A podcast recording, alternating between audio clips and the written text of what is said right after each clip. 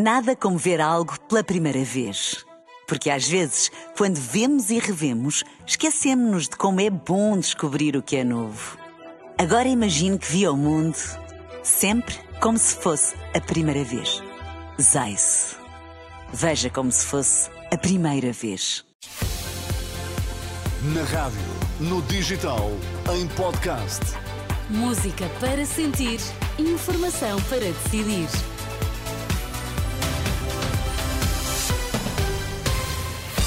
Pedro Mesquita, bom dia, bom ano para ti. Títulos em destaque. Bom ano, Dina. Bispo de Coimbra, vice-presidente da Conferência Episcopal, insiste que a solução para garantir a humanidade da vida é reverter a lei da eutanásia. Neste jornal, sabe quem serão os primeiros humanos a entrar em 2024. Em vez de regulamentar, é preciso reverter a lei da eutanásia, apelo deixado em entrevista à Renascença e Agência Eclésia pelo Bispo de Coimbra, que é também vice-presidente da Conferência Episcopal Portuguesa.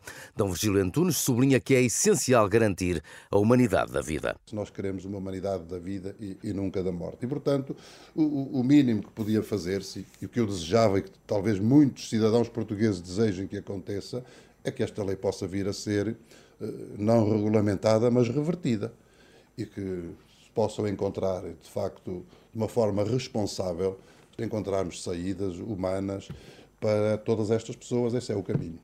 A lei de eutanásia, recordo, foi aprovada no Parlamento, mas ainda não foi regulamentada.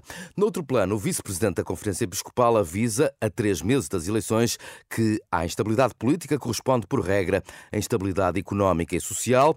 Dom Virgílio Antunes receia que as situações de vulnerabilidade possam agudizar-se ainda mais. Quando há instabilidade política, também há instabilidade social, também há instabilidade económica e, portanto, pode haver, inclusive, desorganização no que diz respeito às empresas e, e isso tudo, com certeza, que, que afeta e pode vir a afetar, desejamos que não, porque desejamos a estabilidade política, social, económica, para que um país possa estar tranquilo e que as pessoas possam, de facto, ter um país em crescimento, que dá origem a famílias em, em crescimento e a ter as condições adequadas para viver. Dom Vigilante Antunes, Bispo de Coimbra, Vice-Presidente da CEP, passagens de uma entrevista à Renascença Eclésia para ouvir aqui na rádio às 10h30 da manhã. O helicóptero do INEM, que vai servir a região norte, já amanhã, não consegue aterrar ou descolar em alguns hospitais. É um alerta deixado na Renascença pelo Presidente do Sindicato dos Pilotos da Aviação Civil. O helicóptero não tem capacidade operacional, porque é muito grande, não tem como aterrar, não tem... Imagino que há um, um doente grave para sair de Bragança para ir para o Hospital de Lisboa o helicóptero está uh, destacado na, na, na base uh, do norte não consegue buscar o doente. Não consegue. Oi, daqui, a bocado chegamos a como foi há uns anos atrás, há uns anos largos atrás, onde pediam ao Presidente da Junta para ligar as luzes do campo de futebol para aterrarem lá porque não conseguiam transportar os doentes. Tiago Faria Lopes acusa de incompetência o INEM e a Avincis, eh, a quem o Estado fez um ajuste direto para ter helicópteros de emergência médica. Críticas que surgem perante a notícia de que dois dos quatro helicópteros do INEM, que estão em Viseu e em Évora, vão deixar de operar à noite a partir de 1 de janeiro e durante meio ano. Isto significa que há uma incompetência de gestão, quer da companhia, quer do INEM. E com isto, quem fica prejudicado é a população portuguesa. Mas isto não pode ficar assim. Isto tem que ir até às últimas consequências. Os alertas deixados na Renascença pelo Presidente do Sindicato dos Pilotos da Aviação Civil, ouvido pelo jornalista João Cunha.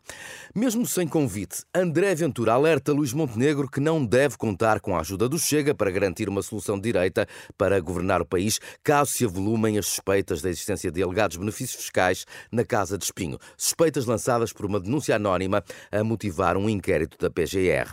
Ventura sublinha que, em algum momento, o líder do PSD terá que dar mais explicações sobre este caso. Se, se houver uma carência de explicações ao momento em que for preciso formar essa alternativa e as suspeitas se avolumarem, nós estaremos fora disso. Isso é evidente, como estaríamos fora de qualquer solução em, em relação a suspeitas desta natureza. Não, porque eu estou convencido que, apesar de Montenegro hoje ter dito que não falará mais disto, eh, vai haver um momento em que é preciso dar uma explicação cabal sobre algumas coisas, uh, de natureza, umas de natureza fiscal, outras de natureza administrativa, outras de outro tipo. Uh, e, portanto, eu acho que quando dizemos eu não vou falar mais sobre isto, só incentiva ainda a que se fale mais sobre isto. Os avisos de André Ventura. E ganhe quem ganhar as próximas legislativas, nenhum partido vai cometer o erro de afastar o diretor executivo do SNS, é pelo menos o que diz à Renascença António Sarmento, o chefe do Serviço de Doenças Infecciosas de São João, que durante longos anos trabalhou com Fernando Araújo, acredita que será ele a peça-chave para salvar o SNS e lamenta que o país tenha passado demasiados anos a fazer remendos mediáticos que diz não tapam buracos na saúde. António Sarmento confessa estar alarmado com a atual situação. Situação atual alarme. Eu acho que tudo isto é fruto de, de muita coisa que vem de trás. Nós temos gasto imenso dinheiro a tapar remendos. Isso particularmente se são remendos mediáticos. Mas os, remendos, os, buracos vão continuar a existir se não se mudar o que está de base. Há 20 anos não era preciso ser nenhum profeta, nenhum adivinho para saber que o Serviço Nacional de Saúde ia ter que se adaptar aos tempos que vinham. Uh, e ninguém fez nada. Continuavam-se a tapar buracos, deixava-se a coisa andar e ele foi emagrecendo. Quer dizer, então, com... quem vai ser o salvador do SNS? Uh, eh, será Fernando Araújo? Vou-lhe dizer que essa é a minha esperança. Trabalhei com ele e em 40 e tal anos de medicina nunca vi, fico que aberto, a capacidade de trabalho daquele homem. Acha que Fernando Araújo, com o novo governo que aí vem, vai conseguir dar a volta a isto? Acho. E eu acho que nenhum partido vai cometer o erro, seja qual for o partido, de o tirar de lá, percebe? Pelo contrário, vão usá-lo até como trunfo.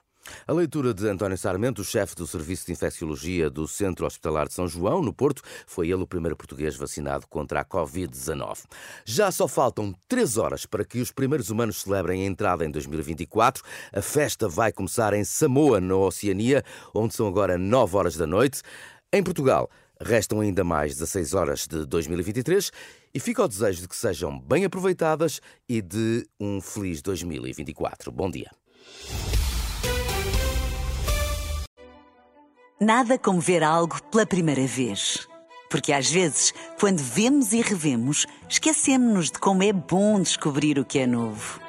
Agora imagine que viu o mundo sempre como se fosse a primeira vez.